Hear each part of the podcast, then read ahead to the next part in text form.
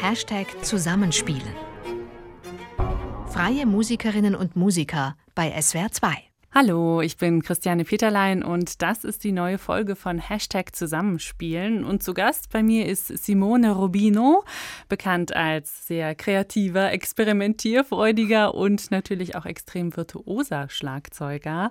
Heute lernen wir ihn auch als Sänger oder Voice kennen und allgemein als Künstler unserer Zeit. Schön, dass Sie da sind, Herr Rubino. Danke, danke, dass ich da sein darf.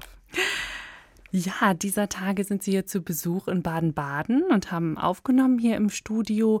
Im Alltag haben Sie eine Professur in Lausanne und lernen auch an der UDK in Berlin. Ähm, aber wo sind Sie eigentlich zu Hause?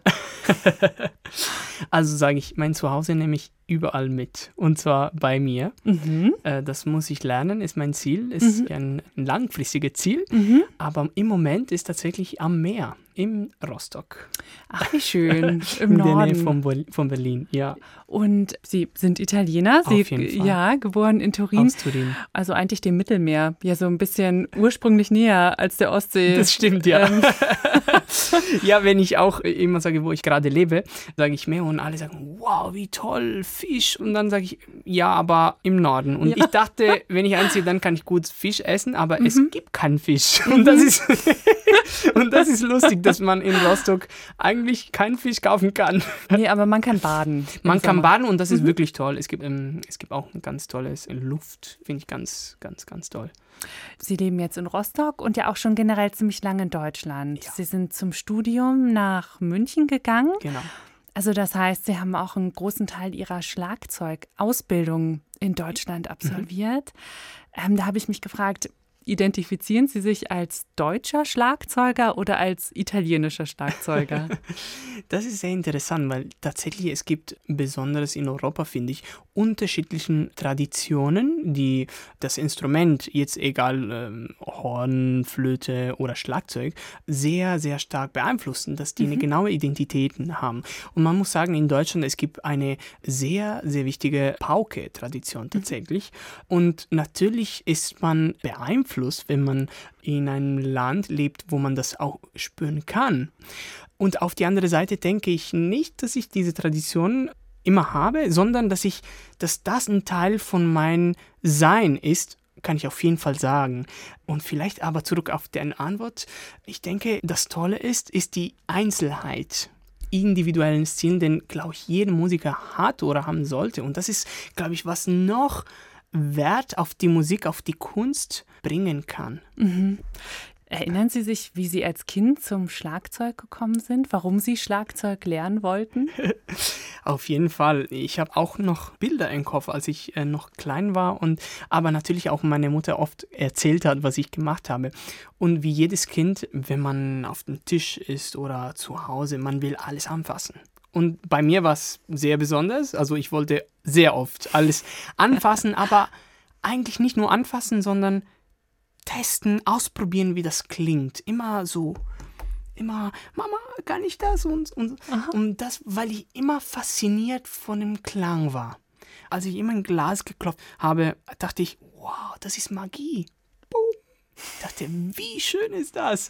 Äh, natürlich alles unbewusst damals, aber jetzt verstehe ich auch, wie wichtig dieses Prozess für mich war und wie wichtig, glaube ich, dieses Prozess für alle Kinder sein kann. Und wie wichtig ist, dass wir immer noch mechanisch, wie kann man das sagen, dass wir unsere Kinder stimulieren. Und da, glaube ich, müssen wir sehr aufpassen heute, vor allen Dingen, weil durch Internet haben wir, glaube ich, viel Motorik, Fähigkeiten vielleicht äh, verloren. Mhm. Und das ist wertvoll. Das ist ja, wertvoll. Dieser Körperbezug, ne? Auf jeden das Fall. so körperlich zu erleben. Und ich habe gelesen, dass Sie aber auch im Knabenchor gesungen haben. Ja, stimmt. Ja? Stimmt. Wie kam das? Als ich angefangen habe zu studieren in Turin, mein Bachelorstudium, ich war elf tatsächlich. Oh wow. Weil das ist ein, mhm. ein, ein guter Vorteil, dass man in Italien so Kunst parallel studieren kann. Zur Schulausbildung. Zur Schuleausbildung. Und ich hatte wirklich das Glück, dass ich mit elf anfangen konnte zu studieren. Und dann nebenbei aber wurde mir empfohlen von meinem Schlagzeugprofessor äh, das Probespiel in diesem Knabenchor in Turin an der Staatsoper. Zu machen, weil er dachte, dass ich wirklich eine gute Stimme hatte. Und dann habe ich das gemacht, weil tatsächlich, äh, ich hatte immer Spaß beim Singen. Und ich dachte, okay, Mama, lass uns das ähm, vorbereiten zusammen, weil meine Mutter hat mir ähm, sehr, sehr geholfen am Anfang. Ist sie auch Musikerin? Weil sie genau Musiker ist, äh, Musikerin. Sie ist Klarinettistin und mhm. natürlich am Anfang Gesang, Solfège konnte mir sehr, sehr helfen. Und dann haben wir das vorbereitet, hat es gut geklappt und dann äh, würde ich äh, genommen. Und muss ich sagen, das waren die schönsten Zeit, also meines äh, Kindheit, weil wenn man jeden Tag oder jede Woche als Kind von von der Kunst stimuliert wird. Und zwar im Theater ist überall Kunst. Selber in Italien, äh, der Kellner, der aus Neapel kommt, der ist ein Schauspieler. Ja. Und der schreit das ist Kunst. Und das fand ich so inspirierend. Und das war wirklich eine tolle Erfahrung. Natürlich gab es auch Momente, wo ich noch mich erinnere. Im Sommer müsste ich äh, den ganzen Sommer fast jeden Tag Deutsch lernen, weil die Zauberflöte, ähm, ich hatte so ein Probespiel gewonnen, Aha. die Zauberflöte in Genova, die drei äh, Kinder, äh, ja. vorzusingen. Ähm, aber das bedeutet natürlich keine Sommerpause, weil ich äh, Deutsch lernen müsste, also den Text. Dann muss ich mit der Korrepetitor äh, proben und äh, studieren. Und das natürlich, äh, wie sagt man, Sacrifici, wenn man was. Opfer. Genau, das mhm. sind so Opfer. Aber wenn ich jetzt zurücksehe, ich bin dankbar an diese Opfer weil dadurch habe ich auch meinen Charakter geübt und trainiert. Gesang hat schon ganz früh dann so Einzug in Ihr Leben gehalten. Wir hören Sie ja jetzt auch. Sie haben im Vorhinein gesagt, als Voice, nicht als Sänger, weil Sie sind kein professionell ausgebildeter Ganz genau. Sänger. Also ich studiere jetzt acht Monate, aber ich singe immer noch keine Madrigalen als Kontratenor. Ich singe immer noch kein Vivaldi und ich merke natürlich auch, dass ich noch nicht fertig, also, oder man ist sowieso nie fertig, aber nur nicht die Basis habe, um zu sagen, okay, ich bin jetzt Sänger. Deswegen passe ich wirklich auf mit dem Wort und sage ich Voice, weil, weil ich selber das weiß. Aber trotzdem finde ich auch so, wenn auch äh, manchmal auch noch unsauber ist, äh, das noch, noch interessanter ist. Ja, und wir hören sie jetzt mit zwei Stücken. Hören wir sie als Voice. Und es sind zwei Stücke aus der Oper Der Rhythmus der Erde. Kompon das ist eine Kammeroper, genau. Komponiert hat sie Lamberto Curtoni und Sie haben sie in Auftrag gegeben. Genau. Ja, was ist das? Erzählen Sie bitte, was ist das für ein Projekt? Wie kam das zustande? Also, wie alle das erlebt haben und wissen, im März gab es plötzlich einen Lockdown und äh, wir wussten gar nicht, was wir tun müssen. Und persönlich bin ich ein Mensch, der wirklich nicht sitzen kann. Das ist, hat Vorteile, aber Nachteile natürlich auch. Und dann dachte ich, wie kann ich am besten diese Zeit nutzen, wo ich Spaß haben kann, wo ich trotzdem kreativ bleibe und wo ich vielleicht äh, was tun kann, was für andere Menschen gut und wichtig sein kann, konstruktiv eben. Und dann dachte ich, was ist das Interessantes? Nee, sag das mal. Interessanteste? Ah, genau. Ja. ähm, an diese Zeit, Aha. was wir gerade leben. Und zwar, ich dachte, dass die Emotionen. Ich dachte, es wäre, glaube ich, ist ganz besonders heute den emotionellen Status von Komponisten. Spürt man diesen emotionellen Status? Ich denke schon. Und dann habe ich sofort unterschiedliche Freunde angerufen und Komponisten. Und dann habe ich verstanden, hm, Lamberto, ich glaube, könnte der Richtige sein, weil in dem Moment wir hatten gleiche Prioritäten, gleiche Werte. Und dann habe ich gesagt, Mensch, lass uns was machen. Lass uns eine erstmal ein Stück schreiben und performen. Und dann nach diesem Stück haben wir gedacht, das muss mehr sein, weil wir brennen davon, mhm. wir sind so inspiriert und so kreativ. Und dann ist tatsächlich eine Kammeroper geworden, äh, der Rhythmus der Erde, mit Texten von Mariangela Gualtieri. Und eine davon ist natürlich die bekannte Poesie, der 19. März 2020 geschrieben wurde und die natürlich eine große Resonanz auf die Welt hatte. Und äh, Mariangela hat uns diesen Text geschenkt und das ist auch natürlich ein Teil von der Oper. Das ist den zweite Stück und sozusagen das ist quasi der Rhythmus des bis zum Lockdown wir alle gelebt haben. Mhm. Und das war, war natürlich sehr, sehr hysterisch. Also wenn man, wenn man das denkt, was wir für ein Leben bis dahin gemacht haben, also der Rhythmus von der Mensch einfach war unglaublich aktiv und manchmal auch, muss man sagen, nicht so wirklich auch gesund. Und das spürt man von der Musik. Und der Lockdown fängt eben mit dieser Poesie an und dann geht es weiter in eine unterschiedliche Dimension. Mhm. Die Texte von Mariangela Gualtieri sind im Original auf Italienisch genau. und Sie haben dann auch die Oper auf Italienisch gehalten. Genau. Wir hören also gleich den Text vertont im Original auf Italienisch mit Ihnen am Vibraphon und auch als Voice. Und davor für alle, die des Italienischen nicht mächtig sind, kommt jetzt einmal der Text auf Deutsch. Dieser Meter Nähe. Wir haben alle gespürt, es ist ungestüm, unser Tun, unsere Vereinnahmung durch die Dinge. Wir tragen in uns die ganze Spezies, in uns retten wir sie. Zu diesem Händedruck, dieser einfachen Geste, die uns jetzt untersagt ist, werden wir zurückkehren mit einem tieferen Verständnis. Wir werden achtsamer hier sein, glaube ich, sanfter wird unsere Hand die Dinge des Lebens tun. Das will ich dir sagen, wir hätten innehalten sollen, wir haben es gewusst. Jetzt wissen wir, wie traurig es ist, auf einem Meter Abstand.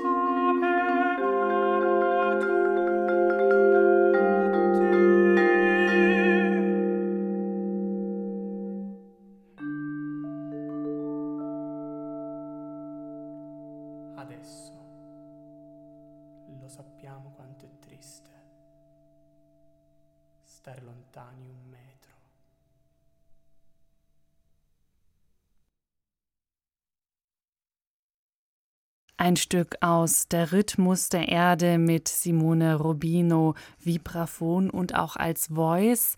Das klingt total leicht und ganz organisch, harmonisch, aber ist es nicht wahnsinnig schwer, das so in Einklang zu bringen, also den Stimmensitz und gleichzeitig das Marimbaphon spielen mit den Schlägeln? Auf jeden Fall, das ist, ähm, ist wirklich ein Challenge, weil vor allen Dingen alles, was ich äh, beim Schlagzeug gelernt äh, und experimentiert habe, ist genau das Gegenteil, als was man Sänger äh, machen muss. Und zwar eigentlich der Körperhaltung. Mhm. Und ganz, ganz oft bewusst, weil auch die Musik das braucht, äh, versuche ich meinen Körper ganz offen zu behalten. Als Sänger oder als Schlagzeuger? Als Schlagzeuger, Aha. weil natürlich auch Schlagzeug manchmal so großen Instrumenten hat, mhm. dass dass der Körper, also die Körpersprache, das auch braucht.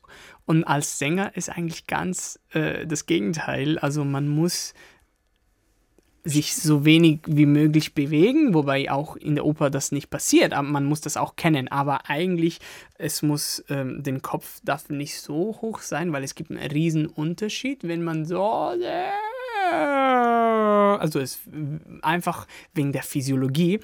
Es gibt bestimmte Dinge, die ich nicht machen darf. Ansonsten, da muss ich schon wieder einen Kompromiss äh, auf den Klang nehmen. Und das am Anfang, es ist immer noch nicht so leicht, so eine universelle Körpersprache zu finden. Aber das ist das Tollste, finde ich, an diesem Binom. Das klingt dann nach einem total universellen Musikerlebnis, eine Einheit irgendwie, so 180 Grad. Stimmt, stimmt. Ja. Und das ist auf jeden Fall der Ziel. Und natürlich, der Körper ist auch universell, ist anders. Ist nicht als Sänger, ist nicht als Schlagzeuger, es hat auch was an Universalität. Mhm. Und das finde ich auch ganz, ganz toll. Und das ist eigentlich, glaube ich, das, das Tollste an Musik. Diese universelle Seite dass Musik eine universelle Sprache ist, der Leute aus unterschiedlichen Ländern, die unterschiedliche Sprache, die unterschiedlich alt sind, auf einmal und zwar jetzt zusammenbringen können. Das ist das Tollste. Generell haben Sie es ja schon angesprochen, dass das Schöne ist, dass eigentlich alles mit Kontext zu Klang, zu Kunst werden kann. Ist es immer noch so, dass Sie so Sachen auf Ihren Klang testen? Absolut. Verschiedene Oberflächen? Absolut, absolut. Und das ist, glaube ich, das Tollste, was überhaupt ein Schlagzeuger, aber auch ein Musiker äh, unglaublich viel Platz gibt, kreativ zu bleiben. Das ist natürlich toll. Und ich, ich fühle mich immer noch wirklich ein ganz kleines Kind, wenn ich zu Baumarkt fahren muss, weil ich unterschiedliche Klänge probieren muss, ausprobieren muss, weil das passiert immer noch, dass ich zum Baumarkt fahren muss, weil ich unterschiedliche Klänge brauche und suchen möchte manchmal. Und dann fahre ich da hin und ich bin unglaublich froh, weil ich meinen eigenen Schneebesen habe, meine eigenen Schlägel, so dass ich die unterschiedlichen Klänge von der Pfanne, von der, von dem Glas oder von, also von alle Objekte, die einen Klang haben können, testen kann. Und da fühle ich mich wirklich ganz jung dann. Also und dann gehen Sie durch den Baumarkt und klappern da mit dem Schneebesen die verschiedenen Holzsorten ab. Und äh, werden Sie manchmal angesprochen? Manchmal ja. Eine Dame, äh, kann mich erinnern, war enttäuscht. Sie meinte, ja, aber das war nicht von der IKEA-Abteilung, das war einfach eine Dame, ähm, eine relativ alte Dame, die meinte, die hat natürlich das nicht verstanden, ähm, deswegen verstehe ich sie auch. Sie meinte, sagen Sie mir, warum wollen Sie die, die Dinge kaputt machen? Aber dann habe ich gesagt, nein, nein, ich passe auf natürlich, dass die Gläser und die Pfannen nicht kaputt gehen. Ich versuche damit jetzt Kunst zu machen und äh, dann war sie ähm, erleichtert, aber immer noch nicht so äh, gut drauf.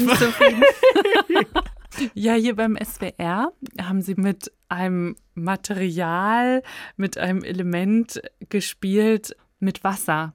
Stimmt, ja. Sie haben ein Stück aufgenommen von Tandun, dem ja. chinesisch-amerikanischen Ursprünglich, glaube ich, Chinese, mhm. aber er sagt selber auch chinesisch-amerikanisch, ich denke. Ja, und ja. das Stück von ihm, was Sie gespielt haben, äh, hat die Besetzung zwei Wasserschalen genau. und ähm, ja, erzählen Sie mal, erzählen Sie besser, wie ist genau der Aufbau? Mit äh, was bringen Sie die zum Klingen? Ja, eigentlich bin ich zum Stück gekommen, weil ich vor zwei Jahren das zum ersten Mal mit dem BR München Rundfunkorchester gespielt hatte, als ich dort Artist in Residence war. Bis dahin kannte ich das nicht. Äh, es war so interessant und so kreativ, weil eben das Wasserelement in diesem Kontext ein Instrument wird. Ursprünglich wird das äh, für Orchester und Solo-Wasserspieler äh, gespielt.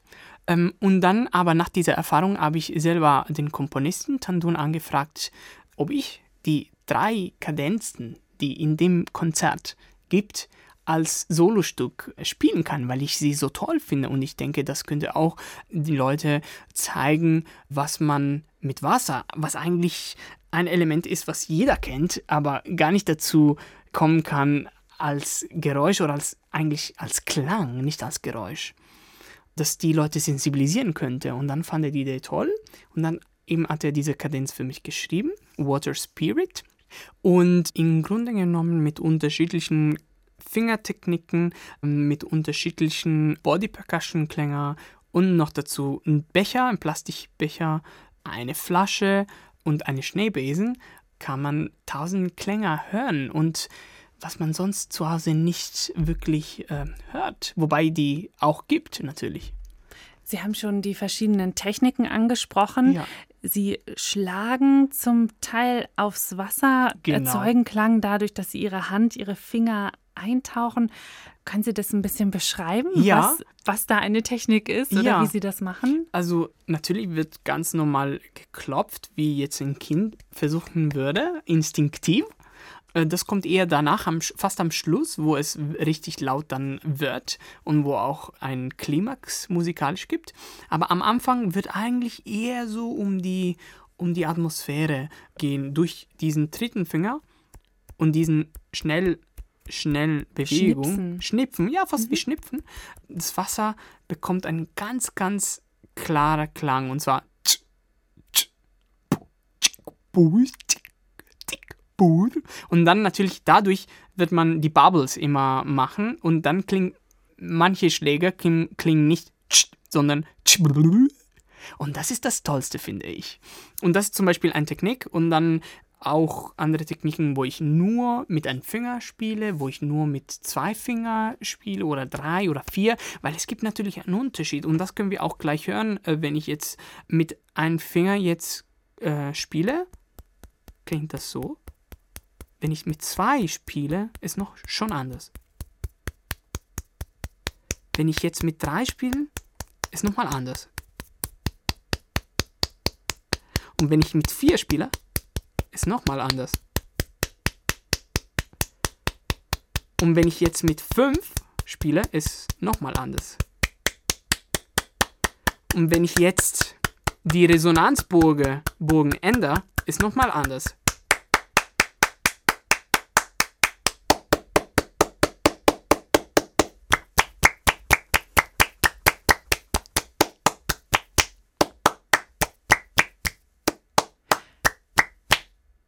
Es gibt nur mit fünf Fingern fünf unterschiedliche Klänge, weil ich fünf unterschiedliche Positionen hatte.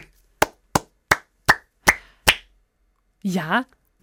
Und wie fühlt es sich an, so das Wasser zu spielen, mit Wasser zu spielen?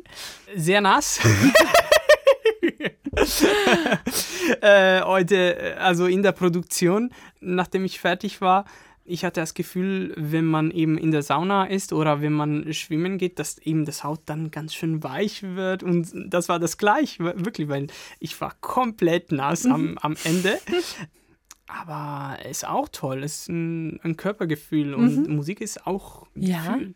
Aber fühlt sich das Wasser, wenn, sie's, wenn Sie das Wasser spielen, Ja. fühlt sich das hart an oder weich? Gibt es nach? Ist es Ja. geschmeidig Es oder fühlt ist es so? sich genauso an, wie ich das schlage. Mhm. Wenn ich jetzt weich schlage,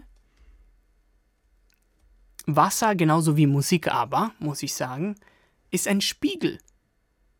Wenn ich weich schlage oder singe, dann den Ton es wird weich. Es ist so ehrlich. Wenn ich jetzt hart klopfe und spiele, dann klingt hart. Und so ist für die Musik, finde ich aber auch die Menschen sind genauso gleich oder sollten oder sollten sie nicht, aber so ist das. Dass es einen Spiegel gibt. Und so ganz technisch, gibt es eine Temperatur, bei der das Wasser besonders gut klingt? Also das war wirklich ganz toll, muss ich sagen, vom SWR-Team, weil jemand ähm, mir immer besorgt hat, eine bestimmte Temperatur, so dass es nicht zu kalt wird. Und das war natürlich ganz toll mit Wasserkocher und eine bestimmte Kombination aus heißes Wasser und äh, kaltes Wasser. Das hat, glaube ich, den Klang nicht so stark beeinflusst. Aber mein Körper Ja. sehr. Das kann ich mir vorstellen, wenn man da zwei, drei Stunden äh, planscht oder ja gefühlt, dass das da einen großen Unterschied Auf macht. jeden Fall. Ja. Also es sind ja auch total beeindruckende Bilder. Es sieht einfach wirklich toll aus. Ist es auch wichtig für Sie, wenn Sie Musik machen, dieses visuelle Moment? Denken Sie das mit? Auf jeden Fall. Ich denke, muss nicht immer so sein. Wir müssen einen Unterschied kennen, und zwar das Hören und das auch Sehen, was natürlich beide wichtig ist. Aber es gibt Momente, wo man Dinge hören möchte, weil man auch nicht von der Auge beeinflusst sein will. Und das ist auch toll, einfach manchmal die Augen zuzumachen, damit man selber in seine eigene Dimension kommen kann. Und das ist das Tollste. Natürlich Musik ist dann auch Bewegung. Und manchmal, wenn wir Dinge sehen und einen Einfluss von einem Regisseur oder von Musiker oder egal wer haben, dann wird, glaube ich, die Emotion stärker. Und so ist das bei dieser Produktion gewesen. Und würde ich sagen, es ist genau so essentiell wie der Musik.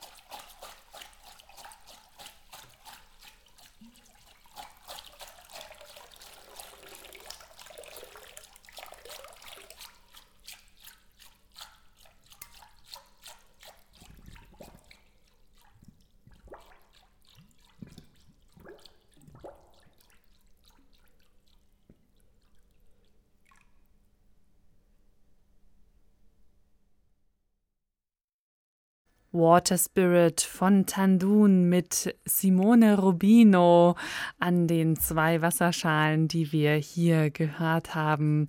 Herr Rubino, für Sie geht jetzt ein doch ziemlich langer Tag zu Ende, würde ich sagen, ähm, nach der Aufnahmesession und jetzt nach unserem Gespräch. Was machen Sie an so einem Abend, um abzuschalten oder sich zu regenerieren? hm, gerne lesen. Vielleicht heute wobei ich das nicht unbedingt brauche, aber baden. Mhm.